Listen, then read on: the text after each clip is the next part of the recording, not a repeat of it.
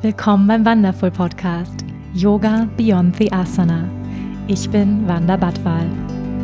Ich freue mich, gemeinsam mit dir die faszinierende Welt des Yoga, der Spiritualität und persönlichen Weiterentwicklung zu entdecken, zu hören und zu erfahren, wie wir mehr Liebe, Balance und Erfüllung in unserem täglichen Leben integrieren können. Schön, dass du hier bist.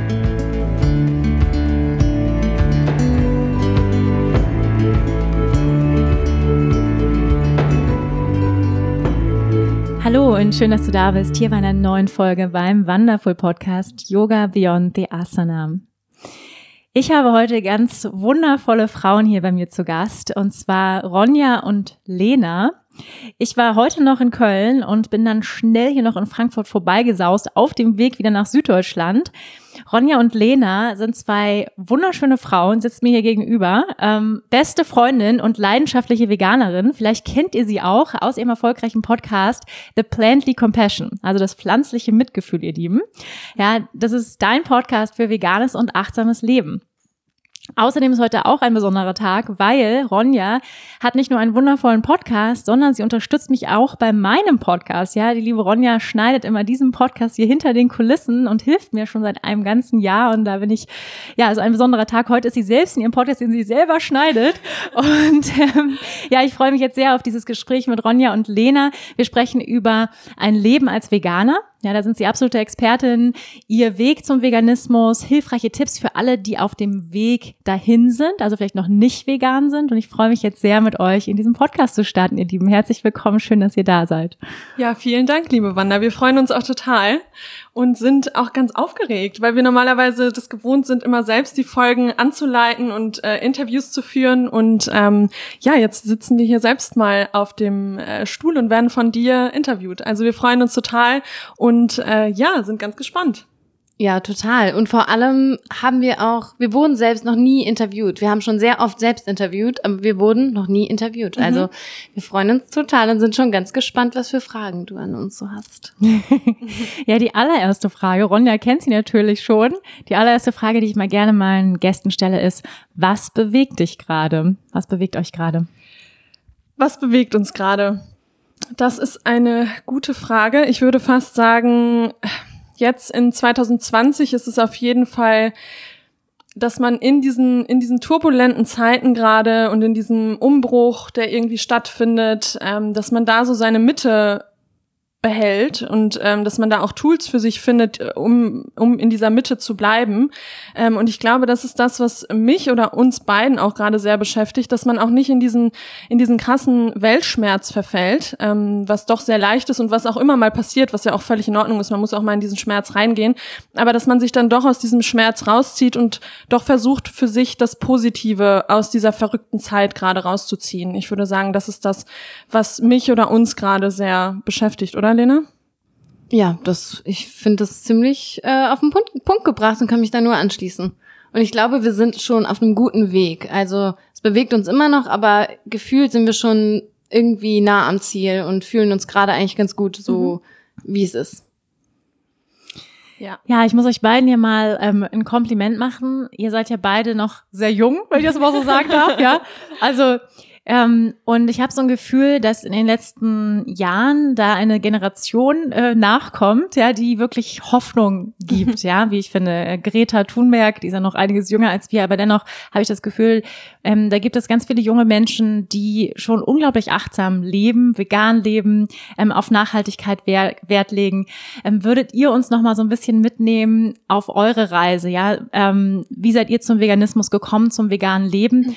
Ähm, und vielleicht noch mal kurz, bevor wir wirklich, weil dieses Wort vegan wird ja sehr, ähm, sag ich mal, großzügig benutzt, vielleicht noch mal ganz kurz definieren, ähm, was bedeutet Veganismus? Weil es bedeutet ja nicht nur vegane Ernährung. Ja, dass wir das noch mal kurz definieren und dann, dass ihr einfach uns noch mal so ein bisschen mitnehmen, wie war euer persönlicher Weg? Mhm.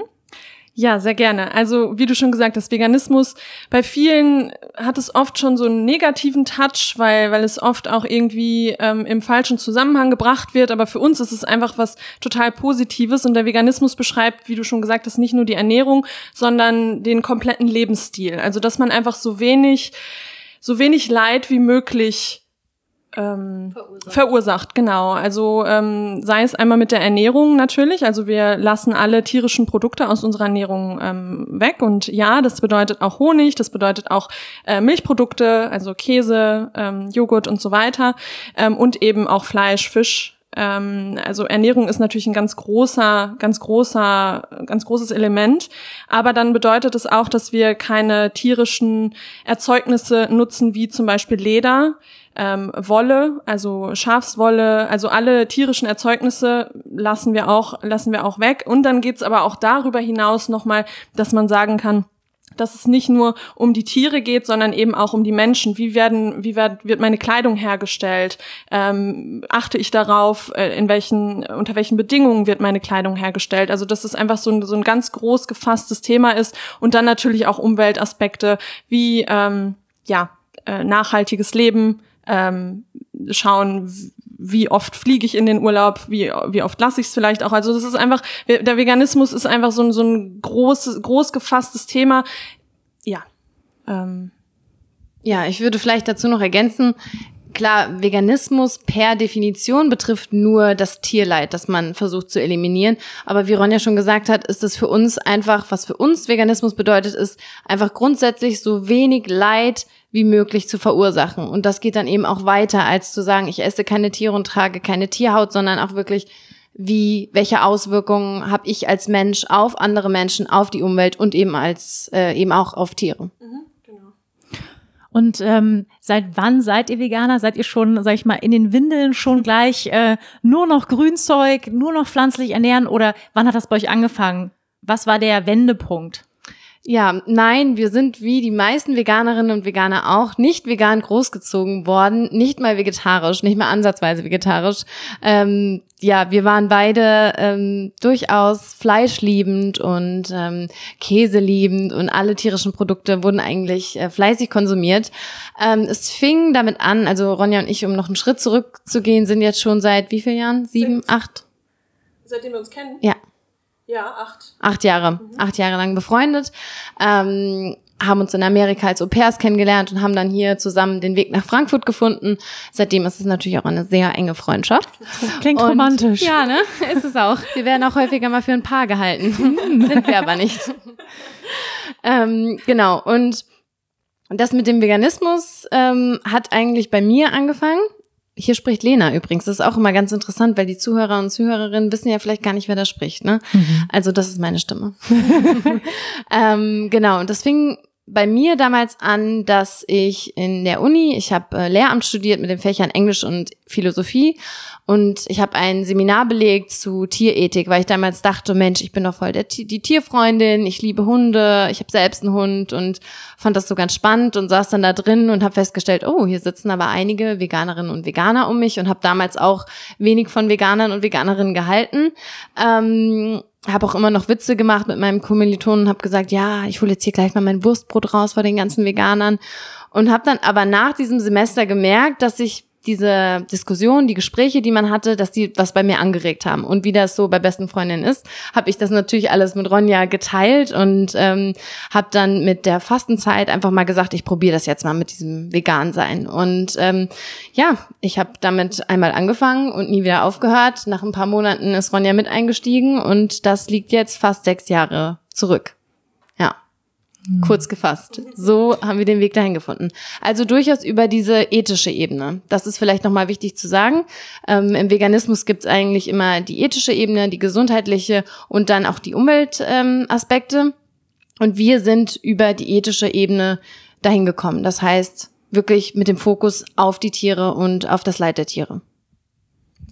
Ja, genau. Und äh, für mich war das wirklich krass, weil wir, ich, ich weiß es noch, also ich weiß noch ganz genau, wie wir bei Lena in der Küche gesessen haben und sie hat dann erzählt aus ihrer Vorlesung und was da eben so besprochen wird. Und ich war, wie Lena jetzt gerade auch schon gesagt hat, ich war wirklich ein, ein totaler Fleischesser. Ich war, ich äh, mache jetzt noch Witze mit einer, mit einer anderen guten Freundin von mir, die ähm, schon lange, viele, viele Jahre vegetarisch ist und ich war immer diejenige, die sich lustig über sie gemacht hat, weil für mich war, ich habe früher, war ich tatsächlich die, diejenige, die gesagt hat, ich brauche Fleisch, um satt zu werden. Also ich war wirklich auf, beide auf dem Dorf groß geworden, Hausmannskost. Also das war, stand da irgendwie an der Tagesordnung.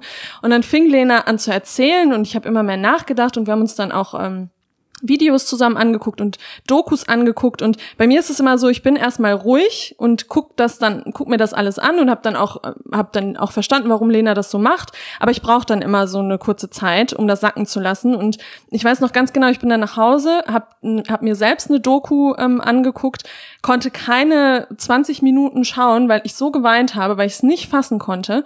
Ähm, und das war so krass, weil ich bin dann wirklich auch vom alles Esser ähm, sofort zum äh, zur Veganerin geworden, weil ich einfach sofort diesen ethischen Aspekt gesehen habe und sofort, sofort gesehen habe, wieso teile ich gerade mein Bett mit meinem Hund und äh, esse aber gleichermaßen äh, oder äh, zur gleichen Zeit irgendwie ein Stück Steak äh, auf meinem Teller ähm, und die Tiere unterscheidet doch eigentlich gar nichts. Und das war wirklich wirklich krass. Also auch weil viele fragen uns auch immer hattet ihr denn so eine vegetarische Phase oder habt ihr was vermisst oder cheatet ihr manchmal, aber dadurch, dass das bei uns wirklich so, so enorm aus dieser Ethik herauskommt und dass wir diese ethischen Aspekte halt so krass sehen, ähm, cheaten wir dann nicht oder oder haben mal Bock auf irgendwas, weil wir irgendwie sofort, das ist ganz komisch, weil das hatte ich auch bisher noch nie, aber es war sofort so, dass die ähm, dass die tierischen Produkte waren für mich plötzlich kein Essen mehr. Ich bin auch nicht in, durch den Supermarkt gegangen und habe gedacht, oh, das fehlt mir aber und das fehlt mir, sondern ich ich bin dann einfach irgendwie so auch an der Fleischtheke direkt vorbei, an den an den an der Käsetheke direkt vorbei, weil es war für mich plötzlich kein Essen mehr. Mhm. Ähm, und ja, so fing das dann bei uns an. Lena war echt ähm, da der ausschlaggebende Punkt, wo ich auch sehr dankbar für bin, dass wir da ähm, darüber gesprochen haben und äh, dass sie mir da auch die Augen geöffnet hat. Und ja, and now we're here, mhm. sechs Jahre später. Und wir haben es echt noch nicht eine Sekunde bereut. Ja, ja, sehr inspirierender Weg. Lass uns mal ein bisschen über Ethik sprechen, weil Ethik ist ja erstmal so ein Wort, finde ich, was erstmal ein Wort ist. Mhm. Ja, und äh, Worte brauchen ja auch immer eine Bedeutung, ähm, weil es klingt ja so ein bisschen weit weg. Ja, so ein, so ein Schulfach vielleicht. Mhm. Was bedeutet Ethik? Ja, du hast es eben gesagt, ähm, das Leid der Tiere. Könnt ihr uns noch mal so ein bisschen mitnehmen? Was bedeutet es wirklich? Ja, also, weil ich finde, das wird in Deutschland ja sehr erfolgreich ähm, versteckt. Mhm sage ich wirklich mal ganz bewusst, ähm, die Tiertransporter fahren nur nachts. Wir sind neulich, ähm, äh, es war echt gruselig, äh, ich habe oben in unserem Campingwagen geschlafen, Marcel ist gefahren. Wir sind über Nacht gefahren mit dem Campingwagen und sind dann, dann bin ich nachts aufgewacht von unglaublichem Geschrei. Ja, was schreit denn da so? Ja, was schreit? Und dann standen wir in der Tankstelle und neben uns waren Kälbchenlaster. Mhm. Also Babykühe, die zum Schlachthof fahren. Und das hat, ist mir so reingefahren, also es war so, ist mir so reingefahren, mhm ich dachte, das ist so krank, dass jetzt Babykühe zum, zu ihrem Tod fahren und schreien wie am Spieß. Mhm. Und es ist, ich finde es so unmenschlich, so brutal von uns mhm. Menschen, so herzlos, mhm. dass sowas stattfindet und jeden Tag und die meisten kriegen es nicht mit. Ja. Lass uns mal ein bisschen darüber sprechen, über das Leid der Tiere. Ja, da sprichst du was ähm, extrem Wichtiges an, weil bei uns in der, in der Gesellschaft ist es so, wir unterscheiden immer noch zwischen den Tieren. Also es gibt die Haustiere, die wir sehr lieben. Wir würden uns auch alle oder die meisten Menschen würden sich ähm, als tierlieb ähm, bezeichnen. Ähm, aber wir, wir clustern da sehr. Also wir sagen dann ähm, Hund, Katze, Kaninchen, die lieben wir, das sind unsere Haustiere, die haben wir bei uns zu Hause, mit denen teilen wir unser Haus. Und dann gibt es eben Nutztiere. Dieses Wort will ich eigentlich gar nicht mehr, gar nicht mehr benutzen, aber wir, ähm, das ist einfach so, in, in unserer Gesellschaft hat sich das irgendwie etabliert, dass das die Nutztiere sind, die benutzen wir für unser für unser Wohlergehen, damit wir irgendwie unsere Bedürfnisse stillen können, weil wir dann gerade irgendwie Lust auf ein Stück Steak haben oder auf Bacon haben oder auf was auch immer. Also das sind die Nutztiere. Und ich glaube wirklich, dass das nur dieses, dass dieses ganze System nur funktionieren kann, weil das eben nachts passiert, weil mhm. auch die Schlachthäuser irgendwo auf dem tiefsten Land sind, wo man nichts mitbekommt, weil auch ähm, wir haben zuletzt oder beziehungsweise schon vor, es ist ein paar Monate her, aber haben wir eine Folge ähm, über die Praktiken in Schlachthäusern gemacht und es hat uns so lange es hat so lange gedauert, bis wir wirklich ähm, da tief in die Recherche einsteigen konnten, weil ganz vieles überhaupt nicht ähm, überhaupt nicht zu finden ist. Also mhm. du äh, du klickst dich da wirklich von von Seite zu Seite, von Interview zu Interview und irgendwann kriegst du dann kriegst du dann deine Infos und vor allem eben auch von ehemaligen Mitarbeitern, die da die da gearbeitet haben. Und wenn man sich das anguckt, dann, dann kann man, also ich kann mir das sehr schwer vorstellen, dass das Menschen gucken und sagen, ach, das ist mir völlig egal, ich mache so weiter, wie, mhm. wie ich jetzt, wie ich jetzt lebe, weil das berührt einen so extrem, wenn man wirklich die Tiere sieht, wie du sagst, sie schreien, die kriegen auch von den anderen Tieren um sich herum diese Angst mit. Also das ist einfach so eine Halle der Angst, mhm. äh, der, der, äh, die, die, die trampeln da übereinander, äh, die sind verletzt. Ähm, das ist Wahnsinn. Also wenn man sich das wirklich mal anguckt, kann ich, ver verstehe ich nicht, ähm, oder oder kann ich schwer nachvollziehen, dass man ähm, dass man dann normal in Anführungszeichen weit in Anführungszeichen weitermacht und äh, und sich da einfach keine Gedanken drüber macht und ich glaube, das passiert aber wirklich, weil wir Menschen diesen diesen diesen Verdrängungsmechanismus sehr schnell haben. Mhm. Der kickt sofort ein und dann denkt man sich ja, aber ja, wir haben das ja immer schon so gemacht und das ist die Tradition und früher äh, bei Oma, da gab es auch immer ein Kotelett, also brauche ich auch jetzt ein Kotelett. Also das ist äh, so sehr ähm, ja, dass man da einfach in die Verdrängung geht wahrscheinlich. Und ähm, ich würde da auch nie sagen, dass, dass das Menschen böse meinen. Da hat auch jeder irgendwie seine, also nicht alle, äh, da hat auch jeder seine eigene Geschwindigkeit. Aber ich glaube wirklich, dieses System kann nur funktionieren, weil ähm, wir das nicht sehen. Weil mhm. wir auch im Supermarkt kriegen wir diese schön verpackten ähm, Wurstpackungen und da die noch die Bärchen, genau, die Bärchenwurst und dann äh, die Milchpackung, wo die Kuh auf der Weide steht, die das grinsende ähm, Schwein. Das grinsende Schwein. Jetzt zuletzt bei der äh, sehr bekannten Schokoladenmarke, wo dann die Kuh noch einen Namen bekommt. Da steht dann diese Schokolade wurde von Linda hergestellt, also wurde die Milch kommt von der Linda oder von der Greta oder was auch immer. Ähm, das wird halt das ist halt überhaupt nicht die Realität. Ähm, mhm. Ähm, und das ist, glaube ich, nur deswegen kann das, kann das funktionieren. Mhm. Ja, und vielleicht noch mal zu, zu dem Thema Ethik, was du zuvor noch kurz angesprochen hast. Ich glaube, dass, und du hast es auch eben schon gesagt, Ronja, dass keiner von uns bewusst Tieren Leid zufügen will. Ich glaube, die wenigsten Menschen möchten das, weil, wie du es gesagt hast, kein Mensch würde auf der Straße eine Katze, nicht kein Mensch, es gibt Menschen, aber die würden wir vermutlich auch als krank in Anführungsstrichen äh, betiteln. Keine Person möchte Tieren Leid zufügen, auch keiner Katze oder keinem Hund. Ähm, ich glaube, dass Ethik, sage ich mal, also das, was wir für moralisch richtig halten, unser moralischer Kompass, dass der eigentlich schon funktioniert, dass viele Menschen schon unterscheiden können, was gut und böse ist und was schlecht ist. Äh, Fakt ist aber, dass viele Menschen aus dieser Unwissenheit einfach zu diesem unfassbar Bösen jeden Tag beitragen, ohne sich wirklich darüber bewusst zu sein.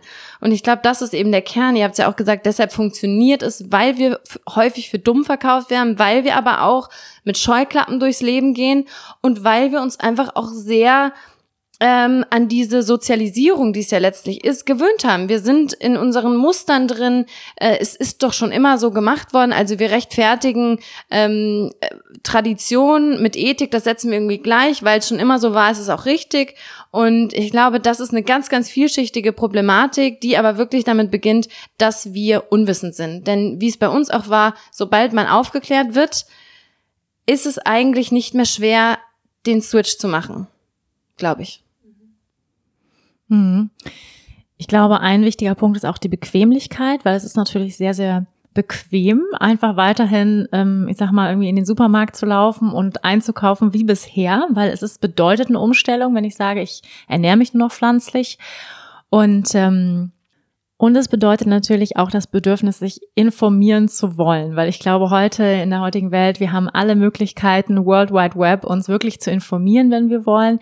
Ich glaube, dass ja viele Leute vielleicht noch nicht da sind, ja, sich weiterzuentwickeln oder ähm, ja, aber ich habe auch, ich habe auch äh, ermutigende Zahlen für euch. Ich weiß nicht, ob ihr es wusstet, aber Deutschland ist weltweit auf Platz drei. Ja, ihr wisst es ja vielleicht, ähm, der Vegetarier, der meisten Vegetarier pro Einwohner, wo ich sagen muss, so, herzlichen Glückwunsch Deutschland, gar nicht so schlecht. Das heißt natürlich nicht, dass wir uns auf die faule Haut legen sollten.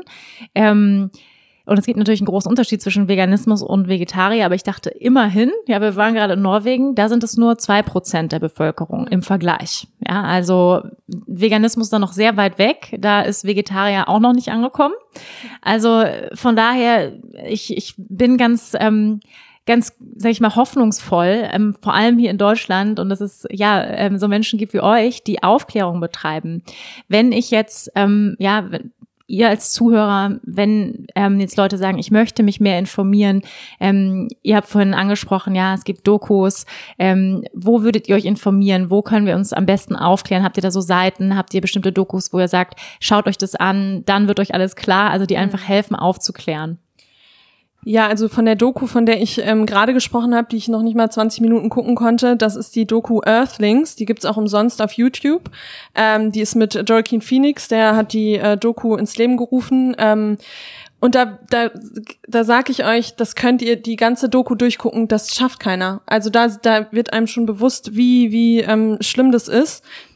Und vor allem, wenn ihr auf Horrorfilme steht, dann ähm, können wir euch garantieren, das ist der schlimmste Horrorfilm, den ihr jemals sehen werdet. Also wenn wir jetzt hier von Doku sprechen, dann ähm, erwartet bitte keine neutrale, sachliche Dokumentation, sondern da werden euch Bilder vor Augen gehalten, die die Realität widerspiegeln, und zwar die Realität in jedem Land. Also viele kommen dann auch gerne mit, ja, das machen die ja beim Ausland. Nein, auch diese Praktiken werden in Deutschland so ähm, durchgeführt und das ist halt der Start, wenn man sich das angucken kann und möchte, da werden einem die Scheuklappen von den Augen gerissen, würde ich mhm. behaupten. Und dann gibt es äh, ganz viele Dokus, die ähm, können wir dann ja auch ähm, dir nochmal ähm, schicken und dann packst du die Packen in die Show Notes. Show genau. Weil da gibt's dann natürlich auch, wie wir gesagt haben, der Veganismus ähm, hat ja drei Säulen, also Umweltthema, ähm, Ethikthema und äh, die Gesundheit. Und äh, dann gibt's natürlich gerade das, das Umweltthema wird ähm, sehr gut über das Cowspiracy ähm, gezeigt. Ähm, das ist eine Netflix-Doku. Ähm, da gibt's Fox Over Knives für, für das gesundheitliche Thema. Ähm, was ich auch das haben wir jetzt zuletzt erst im Kino gesehen, aber das finde ich auch immer wieder eine richtig, richtig gute Doku. Gerade weil Lena gesagt hat, viele sagen immer, ah, das machen die im Ausland so, aber das ist bei uns nicht. Das ist die äh, Doku Butenland. Ähm, die gibt's jetzt mittlerweile auch auf allen Kanälen. Ich glaube mittlerweile sogar umsonst. Ich bin mir aber nicht, nicht zu 100 Prozent sicher. Das ist eine Familie, ähm, das sind äh, Milch, ähm, Milchbauern. Also äh, er ist auch schon über Generationen in diesem Milchbauer-Business drin.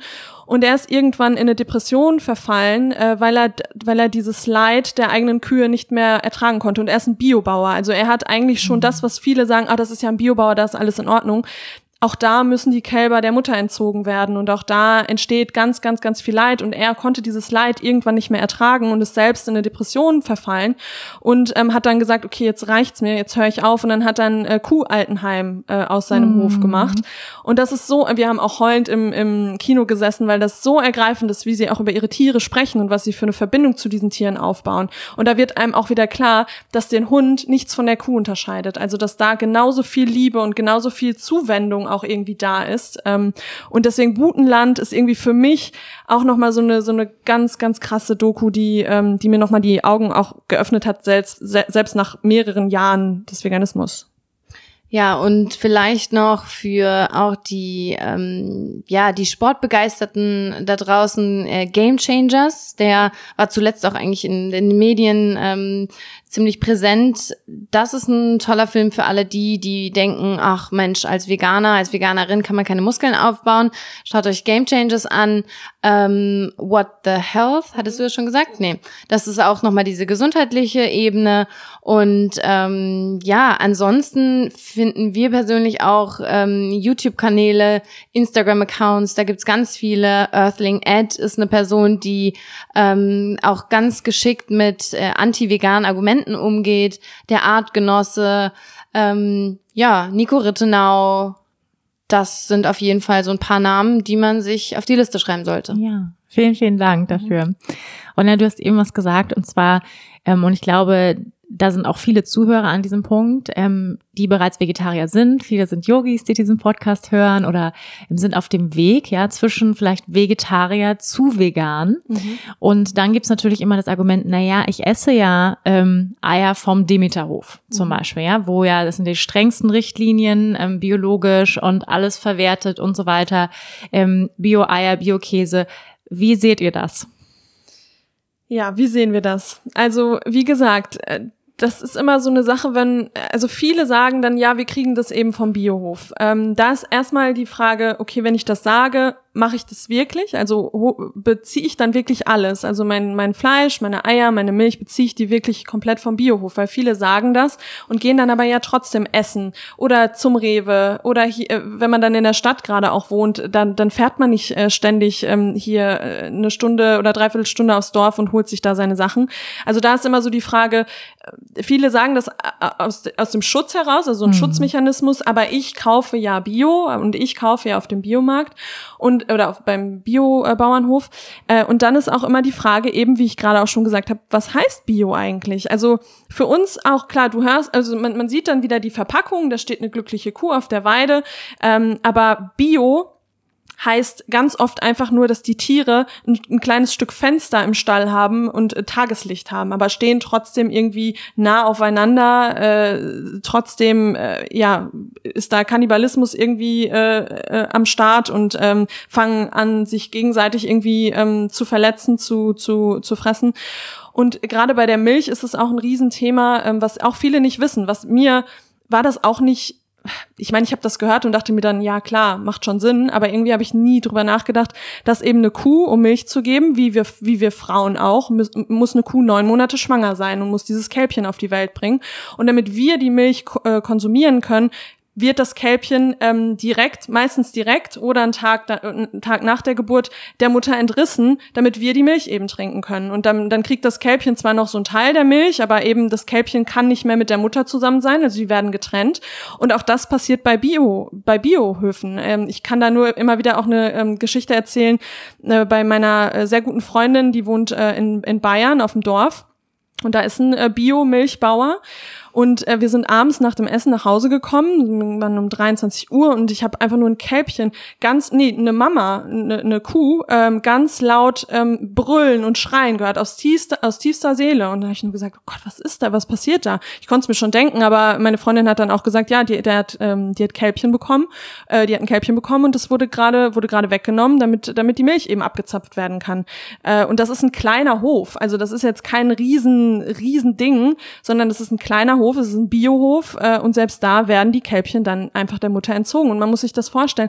Ich meine, wir, wir unterscheiden die Tiere, wir sagen immer so, ja, das sind Tiere und wir sind Menschen, aber diese Kuh hatte dieses Tier, äh, hatte dieses Kalb auch neun Monate im Mutterleib und da stecken Emotionen dabei, die, die möchte mit ihrem Kind zusammen sein. Das Kind ist gerade geboren und nur weil wir Menschen dann die Milchprodukte ähm, äh, verzehren wollen, nehmen wir der Mama das Kälbchen weg. Und das ist, glaube ich, so ein Punkt, der war mir auch ganz lange nicht bewusst und das muss man sich vielleicht einfach mal bewusst machen, dass diese Milch, dass Kühe keine Milchmaschinen sind, sondern dass es auch einen Grund hat, warum eine Kuh Milch gibt und dass es Muttermilch ist.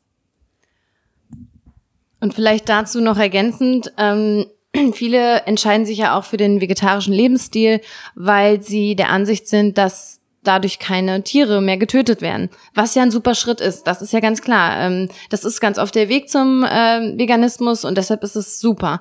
Das Problem ist aber, dass auch im, wenn man sich vegetarisch ernährt, Tiere sterben, genau aus diesem Grund, was Ronja gerade schon erläutert hat.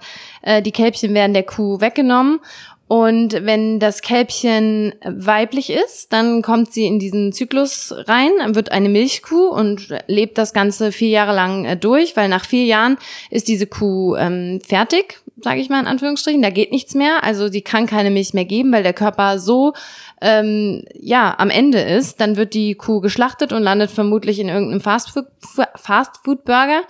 Ähm, ist das Kälbchen allerdings männlich, wird es geschlachtet, weil wir Menschen lieben ja besonders Babyfleisch von Babytieren und demnach wandert das Tier dann äh, in ein Kalbsgulasch zum Beispiel oder wird zu einem Kalbsschnitzel.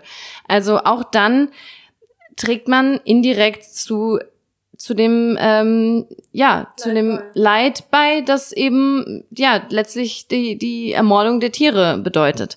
Ähm, was auch noch hinzukommt, was das, ich sag mal, das Problem auch noch ist, dass viele Menschen, die sich vegetarisch ernähren, ähm, essen eben sehr viele Milchprodukte. Und die Milchindustrie, so sagen wir es immer, ist unserer Ansicht nach genau aus den eben geschilderten Gründen fast schon die schlimmste Industrie überhaupt. Ähm, da könnte man es ethisch noch eher vertreten, zu sagen, ich hole mein Fleisch vom Biobauern, wie Ronja es eben schon gesagt hat, ob das jetzt ein Biobauer ist, das ist halt immer dahingestellt. Ähm, und esse Fleisch und zwar ganz, ganz selten als Milchprodukte. Also das ist tatsächlich ethisch mehr vertretbar, weil das Leid einfach reduzierter ist.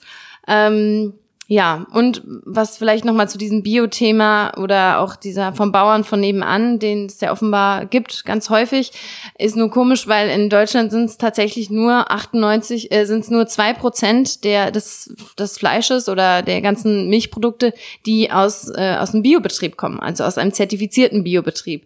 Ähm, der Rest ist aus der Massentierhaltung.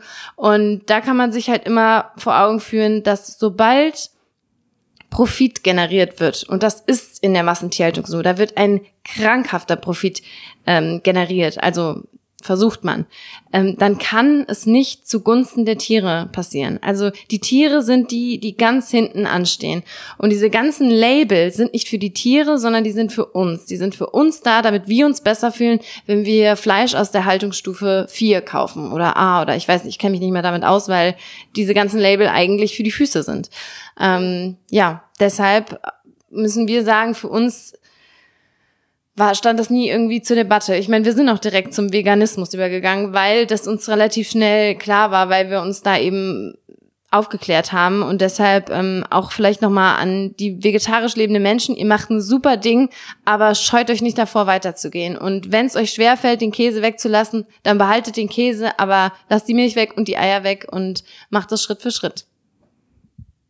Genau, das ist auch nochmal wichtig zu sagen, weil äh, es, es fällt nicht jedem so leicht, diesen Change zu machen wie uns jetzt. Also es gibt nicht viele, die einfach eine Doku gucken und dann direkt sagen, oh Gott, was mache ich hier eigentlich, was, was unterstütze ich hier? Ich will das auf gar keinen Fall mehr machen. Ähm, das, das ist nicht bei jedem so. Nicht jeder kann das so schnell. Ähm, und bei manchen ist es ein längerer Prozess, bei manchen ist es ein schnellerer Prozess. Äh, jeder, der da schon achtsamer mit sich und seiner Ernährung und seiner Lebensweise umgeht, macht das schon ein ganz, ganz großes Stück. Ähm, und das ist, glaube ich, auch nochmal ähm, wichtig zu sagen. Aber ja, für uns war das, ging das einfach irgendwie, äh, für uns gibt's da kein Zurück mehr. Also für uns ist das einfach, ähm, wir haben das einmal gesehen, wir konnten das nicht mehr ähm, verdrängen und äh, deswegen gab's dann diesen Change und deswegen gab's für uns auch nie dieses, dieses Zwischending, dass wir sagen, okay, jetzt aber nur noch Biomilch oder Bio-Eier oder und dann, wenn wir jetzt nochmal auf die Ethik zurückkommen, dann ist es wenn, wenn man jetzt nochmal Eier sich anschaut, ja, wenn man irgendwo auf dem Dorf lebt, man hat seine eigenen Hühner und dann isst man die Eier, das ist ethisch noch am ehesten zu vertreten und das ähm, das ist dann auch, ähm, da werden wir dann auch gefragt, ja, aber würdet ihr dann Eier essen? Für uns sind das alles keine Lebensmittel mehr. Also wie gesagt, wir, wir haben da einmal mit abgeschlossen und ich, ich, das ist auch nicht so, dass ich jetzt sage, oh, bei meinem, beim Frühstück fehlt mir jetzt ein Ei. Ähm, aber wenn man das noch machen möchte, ja, dann, dann ist das am ethischsten, würde ich jetzt mal sagen, wenn man seine eigenen Hühner ähm, im Garten hat. Ja, aber vielleicht, das war jetzt noch ganz gut, ähm, nochmal zum Thema Eier und dass es für uns kein Lebensmittel mehr ist man muss sich immer vor Augen halten, was das ist. Also Kuhmilch ist nicht Milch, normale Milch, sondern es ist Muttermilch einer anderen Spezies. Ähm, Käse ist dann das gleiche, es kommt ja aus der Milch. Und bei Eiern ist es eben so, dass es, wenn man es übersetzen möchte und verstehen möchte, was man da konsumiert, dann ist es tatsächlich ähm, die Menstruation eines Huhnes. Also deshalb, klar, das klingt erstmal absurd, aber könnt ihr gerne mal recherchieren. Das ist tatsächlich so. Und da muss man sich fragen, Warum sollte ich das essen? Warum sollte das für mich gemacht sein? Ja, und dazu noch mal ganz kurz, ähm, was da auch ganz, äh, was da auch gut zu passt, ist, wir haben vorhin schon mal kurz darüber gesprochen, dass äh, dieses System nur nur funktionieren kann, weil es nachts durchgeführt wird, weil die Schlachthöfe weit weg sind. Äh, und auch bei den Produkten ist es so, wir benennen sie ja überhaupt nicht richtig. Also, wie Lena schon gesagt hat, bei Milch und Eiern ist es natürlich auch so. Aber ähm, keine Ahnung, wir sagen, äh, wir sagen Speck zu Schweinefett. Wir sagen, ähm, das mir jetzt blenke ich hier gerade, aber wir sagen Cordon Bleu zu ähm, Schweinefleisch mit reingestopft. Ähm, was ist das im Cordon Bleu? Was ist denn das? Käse. Also da ist auf jeden Fall genau. Also auch Kuhmilch, mhm. also Muttermilch ist drin und es ist drin, ähm, es ist drin, was sind da drin? Speck vom Schwein. Also wir geben den ganzen schönen Namen, um uns eben auch besser zu fühlen. Mhm. Also wir sagen Bacon. Bacon klingt natürlich auch super, viel besser als irgendwie ähm, Schweinefett. Mhm. Ähm, ja, du, du hast doch. Ja, Wurst. Wir sagen Wurst. Wurst. Wurst. Mortadella, sowas, ja. Bärchenwurst, haben wir ja gerade schon drüber gesprochen. Also wir geben, wir, wir geben dem Ganzen irgendwie schöne Namen, äh, um selbst nicht mehr zu sehen, was dahinter steckt. Mhm. Ja, vielen Dank. Ich glaube, ihr habt uns viele Gründe gegeben, äh, vegan zu werden.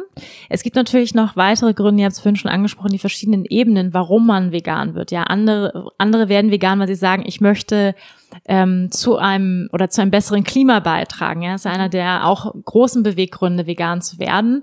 Das ist einer der größten Hebel, die wir haben über unser Konsumverhalten. Mhm.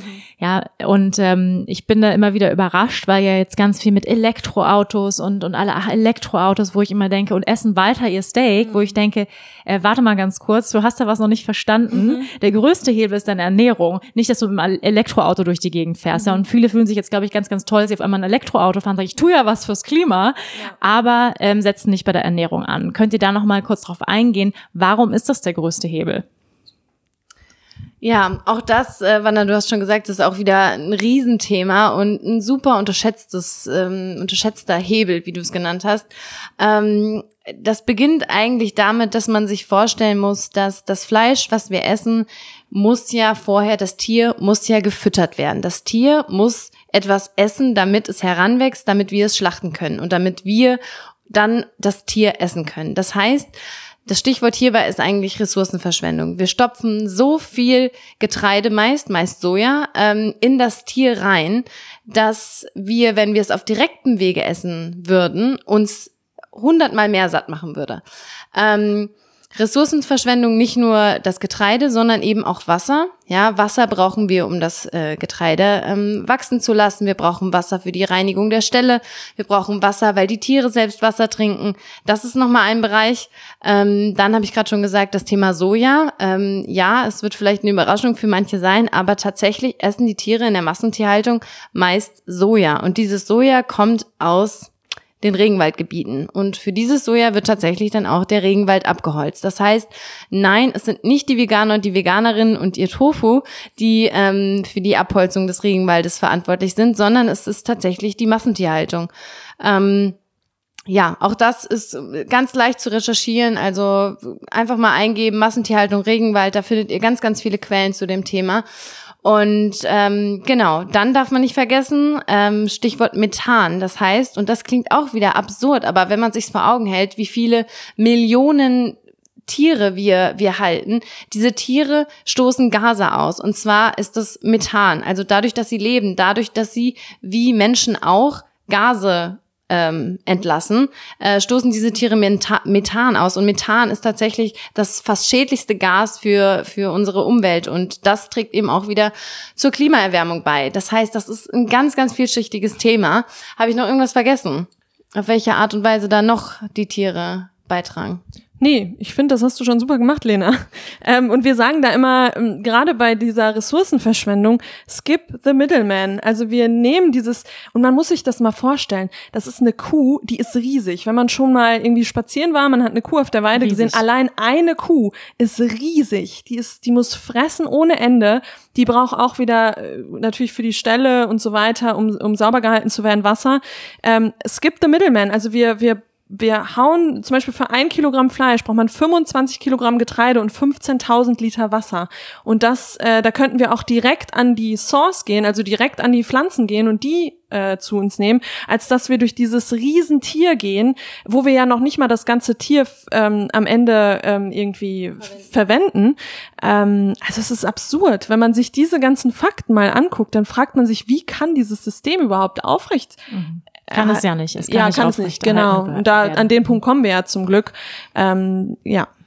Ja, und vielleicht nochmal, um das zu verbildlichen, ähm, die Massentierhaltung verursacht äh, genauso viele, ähm, also verursacht genauso viele Treibhausgase wie die gesamte der gesamte Verkehrssektor zusammen. Also alle Flugzeuge, alle Autos, alle Motorräder, alle Busse, alle Schiffe sind exakt gleich in manchen Statistiken sogar mehr. Also das muss man sich vor Augen halten. Wenn Leute erzählen, ah, ich fliege jetzt nicht mehr in Urlaub, super Schritt, ganz klar, aber wenn dann trotzdem jeden Tag äh, ein Steak auf dem Teller landet, dann bringt es schon fast wieder weniger, weil man diesen Hebel einfach völlig außen vor lässt. Mhm. Ja. ja, großes, großes Thema. Ähm, jetzt nochmal ganz praktisch, ja, für alle, die jetzt zuhören und sagen, yes, ich möchte vegan leben, bitte jetzt, ja, aber die vielleicht auch Hemmungen haben, ich sag mal ganz ehrlich, aus Faulheit. Ja, mhm. also weil es natürlich auch eine Umstellung bedeutet. Ja, nicht mehr mein Frühstücksei, nicht mehr ähm, meinen leckeren äh, Lieblingskäse.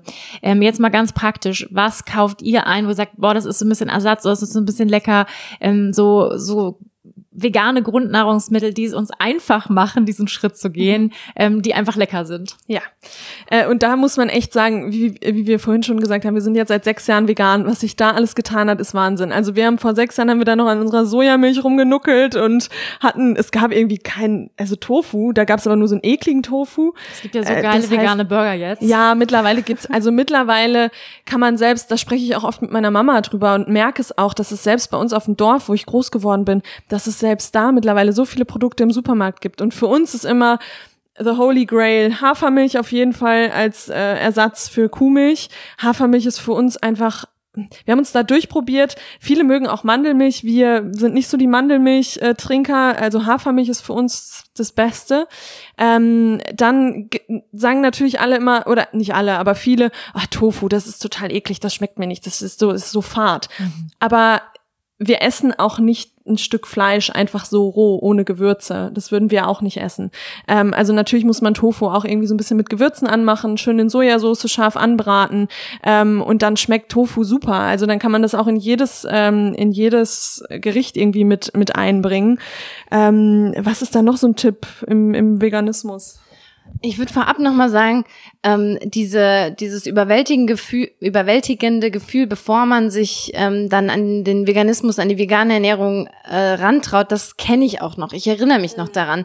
Aber wir können nur sagen, und ich glaube, das bestätigt jeder Veganer und jede Veganerin, die Welt, die sich eröffnet, ist einfach nur traumhaft. Also viele denken, Veganismus bedeutet, das ist ein restriktiver Lebensstil. Es ist genau das Gegenteil. Ich habe früher drei Mahlzeiten gegessen ähm, und ein bisschen Brot und abends irgendwie einen Salat. Das war immer das Gleiche. Es war super langweilig. Und seitdem ich vegan bin, habe ich Dinge in meiner Küche stehen, von denen ich vorher nicht mehr die Ahnung hatte, dass sie existieren. Ähm, ja, und da muss man sich einfach rantrauen und einfach probieren. Ähm, du hast jetzt Hafermilch genannt, du hast Tofu genannt. Das sind so auf jeden Fall Grundnahrungsmittel. Was sind so Lieblingsrezepte für, von euch, so für Faule, sage ich jetzt mal, die nicht so gern kochen? Oh, du, da hast du die richtigen hier vom Mikrofon sitzen, denn wir sind richtig faul. Also wir, für uns, ich glaube, ich kann für uns sprechen, ähm, kein Rezept sollte länger dauern als 20 Minuten. Ja? Sehr gut her mit den Rezepten. Ja.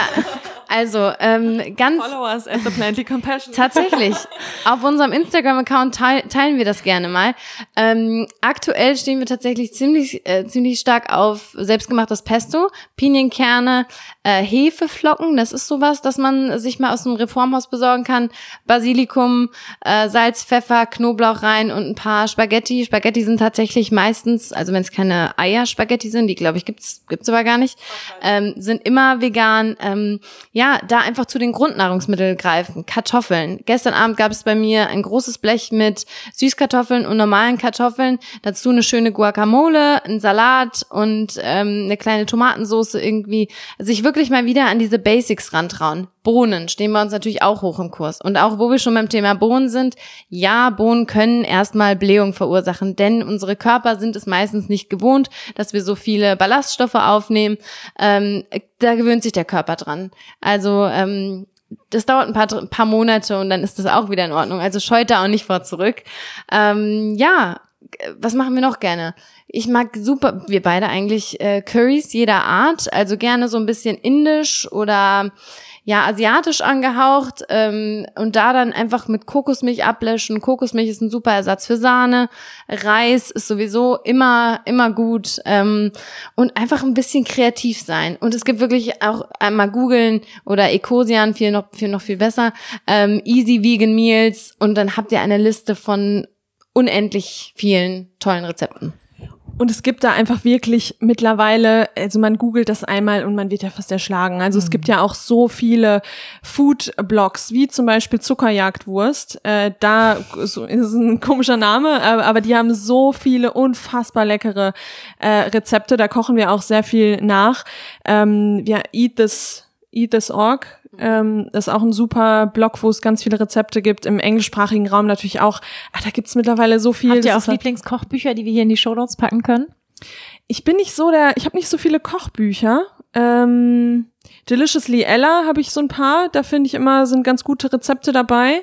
Und ähm, nochmal Nico Rittenau, der hat ein sehr gutes, ähm, erstmal ein, ein, ein Nachschlagewerk eigentlich gemacht und zwar nennt sich das Vegan Klischee AD. An der Stelle schon mal Werbung für Nico. Ähm, das ist Der super. kommt auch bald Der kommt auch Podcast. bald, genau. ähm, der ähm, hat dieses Nachschlagwerk äh, gemacht und das ist einfach ähm, sehr, sehr hilfreich für alle, die sich mit der Ernährung auseinandersetzen, mit allen kritischen Nährstoffen. Ähm, da wollen wir heute nicht so reingehen, aber da wird Nico wahrscheinlich hier noch auch ganz viel von erzählen, was super spannend ist. Und dazu begleitend hat er jetzt mit ähm, dem Sebastian Kop- Kop Kopien? Kopien, Kopien, Kopien, Kopion, nein, Kopien, glaube ich, ähm, ein begleitendes Kochbuch gemacht und da sind auch so ganz viele Basic-Rezepte drin, aber wirklich gelingsicher, lecker und vor allem auch äh, mit super Nährwerten. Ähm, das finde ich persönlich noch ganz gut, aber ansonsten sind wir echt nicht die größten. Nee, das, das reicht ja auch. Das ist ja schon Ja. total super. Ähm, Thema Nährwerte. Dennoch möchte ich die Frage nochmal stellen, weil viele haben Angst davor, oh Gott, jetzt werde ich Veganer, ich werde unterversorgt, Eisenmangel. Ähm, was muss ich wirklich supplementieren? Mhm. Also erstmal ist es wichtig zu sagen, esst genug Kalorien, weil viele machen den Fehler, dass sie vegan werden und ähm, kommen dann eher so aus einer Low Carb Richtung und und sind eh relativ äh, restriktiv in der Ernährung unterwegs und essen dann, ähm, wenn, sie sich vegan ernähren, auch irgendwie viel zu viel zu wenig. Also man muss auf jeden Fall genug äh, Kalorien zu sich nehmen. Und vor allem, glaube ich, liegt es auch daran, dass ähm, man es nicht gewohnt ist, diese Mengen zu essen, weil tierische Produkte haben vergleichsweise viele Kalorien, pflanzliche hingegen eher weniger. Das heißt, auch wenn man nicht aus einer restriktiven Richtung kommt, kann es erstmal komisch sein, sich so einen Teller voll Kartoffeln äh, aufzuladen. Das heißt, da muss man sich erst dran gewöhnen und aber ganz wichtig, wie du sagst, auf jeden Fall genug essen. Genau, und wenn man darauf achtet, dass man sich einfach ähm, ausgewogen ernährt, und das heißt nicht, dass man jeden Tag super clean essen sollte. Wir lieben auch äh, so ein bisschen vegan Junkfood hier und there und äh, lieben auch Süßigkeiten und äh, und achten da jetzt nicht jeden Tag äh, krass auf unsere auf unsere Nährstoffe. Also wenn man da viel und ausgewogen isst, dann kriegt man erstmal alle Nährstoffe außer B12. B12 ist natürlich so ein Thema, das haben auch viele schon äh, schon gehört. Ähm, das ist aber nicht das ist kein Thema für Veganer, Veganerinnen, sondern das ist ein grundsätzliches Thema.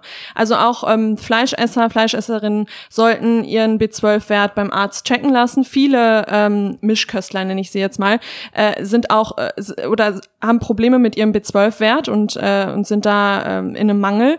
Das ist, es wird immer so zu einem veganen Thema gemacht, aber es ist, es ist kein veganes Thema, weil ähm, B12 wird mittlerweile auch den Tieren ins Futter gemischt. Also in der Massentierhaltung bekommen die B12 supplementiert und geben das dann eben über, ähm, über, also wir bekommen das dann über den Verzehr der Tiere oder der Milch, bekommen wir dann eben dieses, dieses B12, weil ähm, ja, dadurch, dass wir, dass wir unsere Lebensmittel nicht mehr dreckig und direkt aus der Erde essen, gibt's diese Bakterien nicht mehr in, in der Form, wie es sie früher gab. Und äh, unsere Böden sind auch gar nicht mehr so reichhaltig, wie sie früher waren, eben weil wir die ganzen ähm, Böden zerstören durch, äh, also durch unser, unsere Landwirtschaft, so wie wir sie heute betreiben. Ähm, und deswegen äh, kann äh, dieses B12-Bakterium gar nicht mehr da sein. Äh, und deswegen wird es eben in der Massentierhaltung supplementiert. Und wir Veganer, as I said before, skip the middleman, äh, wir gehen dann eben direkt an das Supplement. Das sind jeden Tag ein paar Tropfen und dann ist man da fein. Ähm, und dann muss man das selbst entscheiden. Jeder Mensch ist anders, jeder Körper ist anders, jeder braucht was anderes. Also wir ähm, sagen echt immer, einmal im Jahr zum Arzt, einen kompletten Check-up, äh, die Werte checken lassen. Das sollte man aber nicht nur, wenn man sich vegan ernährt, sondern das sollte man auch, wenn man sich, äh, wenn man sich äh, mischköstlich ernährt, äh, machen und dann einfach schauen, ähm, was man, was man, womit man vielleicht noch zusätzlich unterstützen kann. Ja, genau. B12 ist, glaube ich, echt so das Stichwort. Dann, was man noch ergänzen kann, ist vielleicht äh, Vitamin D. Äh, das ist aber auch wieder kein Veganer- und Veganerinnen-Problem, sondern das ist ein allgemeines Problem, denn in Deutschland kriegen wir einfach nicht genug Sonne. Ja, also Vitamin D kann nur über die Sonne aufgenommen werden. Davon haben wir nicht genug. Trotz Klimawandel ist es immer noch nicht genug. Von daher supplementieren wir das auch ab, ja, Spätsommer. Ähm, in Kombination mit Vitamin K.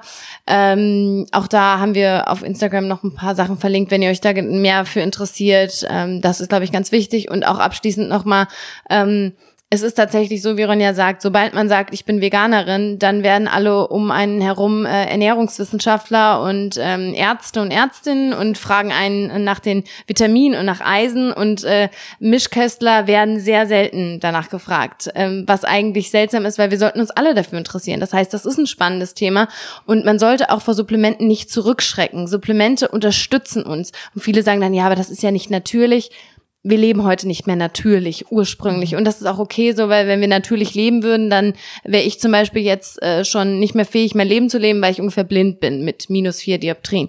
Ähm, von daher sollten wir uns von diesem Natürlichkeitsaspekt ein bisschen verabschieden und da wirklich die Supplemente nehmen, die uns zur Verfügung stehen, die uns mhm. gesünder werden lassen. Mhm. Und vielleicht noch dazu, unsere Blutwerte sind seit fünf Jahren tipptopp. Wir lassen sie jedes Jahr checken. und Ronja hat sogar ihren jahrelangen Eisenmangel mit der veganen Ernährung ausgeglichen, ohne ein Supplement zu nehmen. Ja. Das ist korrekt. Ja. ja, vielen Dank. Ähm, du hast es gerade schon so ein bisschen angesprochen, Lena. Ähm, alle um einen herum werden auf einmal Ernährungswissenschaftler. Lass uns noch mal kurz ähm, über den Umgang mit dem Umfeld sprechen, wenn man auf einmal vegan wird, weil ich glaube, viele Menschen haben davor Angst. Ähm, vor der Reaktion anderer. Mhm. Ja, ähm, erstmal die Vorurteile, die dann kommen, ähm, vielleicht nervige Fragen. Was habt ihr da für Tipps? Wie geht man damit um? Mhm. Wenn, wie, wenn jetzt das Umfeld komplett fleischlastig ist ähm, und ja, überhaupt nicht weiß, was das, was das soll. Ja. ja. Das ist ein guter Punkt und da, das haben wir natürlich auch komplett durch. In jedem Umfeld, wir wissen da ganz genau, was da kommt und wie das kommt. Und ähm, da ist für uns immer der wichtigste Punkt, have your facts straight, sagen wir immer. Also man, man sollte sich einfach gut einlesen, man sollte Bescheid wissen, man sollte ähm, sich vielleicht auch mal, also mir hat das geholfen, auch mal die Gegenfragen aufzuschreiben und mir dann die Antworten darauf aufzuschreiben äh, und zu recherchieren und genau zu gucken, okay, was kann ich denn darauf sagen? Weil gerade am Anfang, ich meine, uns ging das am Anfang auch so. Ich habe damals noch in der Finanzbranche hier in Frankfurt gearbeitet, ähm, super Männer dominiert und alle irgendwie sagen äh, groß, ich brauche jetzt meinen Steak heute Mittag und natürlich habe ich da viel äh, viel Shit bekommen. Also natürlich haben die mich da fertig gemacht, haben sich lustig über mich gemacht. Ähm, ich habe da schon oft äh, echt schlucken müssen ähm, und hatte auch nicht von Anfang an, konnte auch nicht von Anfang an jedes Argument entwerten. Das kommt dann natürlich mit der Zeit, aber ich finde es immer wichtig, dass man recherchiert, dass man ähm, zu jeder äh, Gegenfrage irgendwie vielleicht auch eine Antwort parat hat, äh, dass man da äh, genau Bescheid weiß und dann auch, ich, wir haben das am Anfang auch durch. Also als wir diese ganzen Infos dann plötzlich hatten, habe ich gedacht oder haben wir beide gedacht, okay, jetzt müssen wir unser Umfeld bekehren. Jetzt müssen wir ja anfangen, die Infos weiter zu spreaden. Und wir müssen jetzt noch die Familie am, am Tisch, am Frühstückstisch am besten nochmal bei, bei der Mama aus Butterbrot schmieren, was sie denn da gerade für ein Tierleid ist war nicht, die, war, war nicht der richtige Weg. Also wir haben das vielleicht auch gebraucht. Wir also Bekehrung auch, funktioniert nicht. Funktioniert nicht. Durch funktioniert, Gewissen machen. Genau, funktioniert auf gar keinen Fall. Das haben wir dann auch relativ schnell gemerkt. Das war einfach, das, ja, es hat ein bisschen länger gedauert vielleicht. es gab dann auch das ein oder andere Heul, Heuldrama am Frühstückstisch, ähm, weil ich, ich konnte das einfach nicht begreifen, dass ich, ich konnte irgendwie, ich habe das einmal gesehen und habe es umgesetzt und ich konnte nicht begreifen, wie mein Umfeld das einfach nicht versteht. Also es war für mich ganz schwer. Ich bin da auch selbst durch einen krassen Prozess gegangen, Lena genauso. Ähm, aber wir haben dann nach einer Zeit gemerkt, das ist nicht der richtige Weg und man sollte immer auch mit ähm, ja mit Verständnis einfach in die Gespräche gehen und sollte sich auch immer wieder da reinversetzen, dass man früher ja genauso geredet hat. Ich war ja diejenige, die die Vegetarier fertig gemacht hat, weil ich mein Stück Fleisch brauche. Und natürlich gibt es Menschen, die immer noch genau an dem Punkt stehen und einem das dann auch entgegnen. Und das muss man einfach verstehen, dass jeder an einem anderen Punkt steht. Ähm, und da einfach mit so viel Verständnis wie möglich äh, trotzdem in die äh, ins Gespräch gehen, weil ich finde schon, äh, jeder, wie jetzt mehrfach auch gesagt, jeder hat seine eigene Geschwindigkeit, aber trotzdem finde ich, Gespräche sollte man führen und sollte man auch ähm, anstoßen und äh, kann da auch in den Austausch gehen und kann auch kritisch sein. Ähm, das ist auch sehr wichtig. Aber ähm, da ist es für mich immer am, am wichtigsten, dass ich einfach weiß, wovon ich spreche, dass ich ähm, auch sage, selbst wenn mir was entgegnet wird, wo ich jetzt sage, okay, pff, weiß ich jetzt gerade gar nicht, wenn das jetzt so krasse äh, gesundheitliche Themen sind mit Mikronährstoffen und wie sich, wie das gespaltet wird im Körper und so. Ich meine, ich bin kein Ernährungs Ernährungswissenschaftler oder kein Arzt oder Ärztin, äh, Ernährungswissenschaftlerin oder Ärztin. Ähm, aber da kann man ja dann auch sagen, du, bin ich jetzt gerade wirklich überfragt, muss ich selbst nochmal nachschauen und dann äh, schreibt man danach eine WhatsApp-Nachricht, eine E-Mail, gibt einen Anruf, ähm, keine Ahnung. Ähm, also, dass man da einfach im Austausch bleibt, dass man offen bleibt und dass man die Leute eben nicht bekehrt. Ja, das ist ein gutes Stichwort, nicht bekehren, das stimmt auf jeden Fall. Ähm, was auch noch hinzukommt, ist wie gesagt, die Leute möchten mit einem sprechen und die Leute möchten diskutieren, weil das ist einfach ein Thema, weil es ist einschneidend, es verändert die Routine, es verändert ähm, zum Beispiel das sommerliche Grillen mit den Freunden, das, das ähm, beeinflusst auch das Umfeld. Ihr solltet aber immer darauf achten, möchten die Personen mit euch diskutieren, weil sie wirklich interessiert sind, weil sie Fragen haben oder wollen sie provozieren. Ähm, das ist nämlich ein Thema, wenn provoziert werden will, das machen meistens nicht die Freunde, aber das so das Umfeld, da kann man das schon mal äh, irgendwie erwarten. Dann äh, würden wir euch raten, da wirklich einen Schritt zurückzugehen und zu sagen, ähm, wenn es dich wirklich interessiert, lass uns da mal in Ruhe drüber reden, weil oft will man auch, wird man auch ein bisschen vorgeführt vor anderen. Also das äh, Veganismus-Thema, das ist sehr emotional aufgeladen und da muss man immer so ein bisschen ähm, vorsichtig sein und Acht geben und vielleicht jetzt noch die Antwort auf die Frage, ja, wie denn, wenn ich es nicht bekernt mache, wie soll ich denn dann die anderen äh, zum Veganismus bringen? Und da sagen wir immer, geht mit gutem Beispiel voran, bringt das tolle vegane Essen zum, zum, ähm, zur Feier, lebt den Veganismus, zeigt, wie, wie glücklich ihr damit seid, ähm, strahlt Freude aus. Und dann wollen die Leute ähm, mehr davon wissen. Das haben wir beide selbst so erlebt. Äh, wir haben sehr viele Menschen jetzt mittlerweile schon dazu gekriegt, in Anführungsstrichen, das klingt auch blöd, ähm, sich mit dem Veganismus auseinanderzusetzen. Die Menschen, die mittlerweile schon vegan sind in unserem Umfeld, irgendwie auch schon durch uns, ich, ich, ich gebe uns das jetzt einfach mal, ähm, das ist wirklich beeindruckend, ohne dass wir jemals gesagt haben, und die Person mache ich jetzt vegan, weil das wird nicht funktionieren. Ähm, das ist wirklich so das A und O und vor allem schaut, dass ihr euch irgendwie vegane Freunde sucht und Freundinnen. Und die müssen nicht im echten Leben sein, die können auch einfach nur virtuell sein. Sucht euch da irgendwie ein Netzwerk, weil man braucht die Unterstützung schon, vor allem gerade am Anfang. Hm. Ja, ihr beide strahlt auf jeden Fall Freude aus. Ähm, ja, ich finde, ihr beide seid ein wundervolles ähm, Beispiel. Ja, was da gerade so passiert, ist mein Gefühl ähm, in einer ja, Generation, in einer jungen Generation. Und äh, ja, vielen, vielen Dank, dass ihr beide das macht, was ihr macht und damit eine Inspiration seid, dass ihr euren Podcast habt, The Plantly Compassion unbedingt reinhören für alle, ähm, die noch weiter in dieses Thema tiefer einsteigen wollen. Ich glaube, wir könnten noch ziemlich lange weiter sprechen. Es ist ein riesengroßes Thema. Ähm, ich möchte euch noch eine letzte Frage stellen, bevor wir diesen Podcast für heute schließen. Und zwar, wenn ihr ähm, jetzt gleich nochmal eine Rede vor der Menschheit halten könntet, ja, ähm, was würdet ihr der Menschheit sagen? Ja, Learnings. Also ich frage normalerweise mal drei wichtige Learnings. Ihr könnt entweder euch entscheiden, jeder drei oder zusammen drei. zusammen drei. was würdet ihr gerne der Menschheit mitgeben und sagen, was, was sie unbedingt wissen müssen? Auch unabhängig vom Veganismus oder in Bezug Auch unabhängig vom Veganismus mhm. kann aber auch damit verbunden sein. Okay. Lena, fang mal an. immer wenn, Ganz intuitiv aus dem Bauch raus. Das ist bei uns im Podcast auch immer so. Ich hatte jetzt wirklich gerade einfach was im Kopf und das sage ich jetzt mal.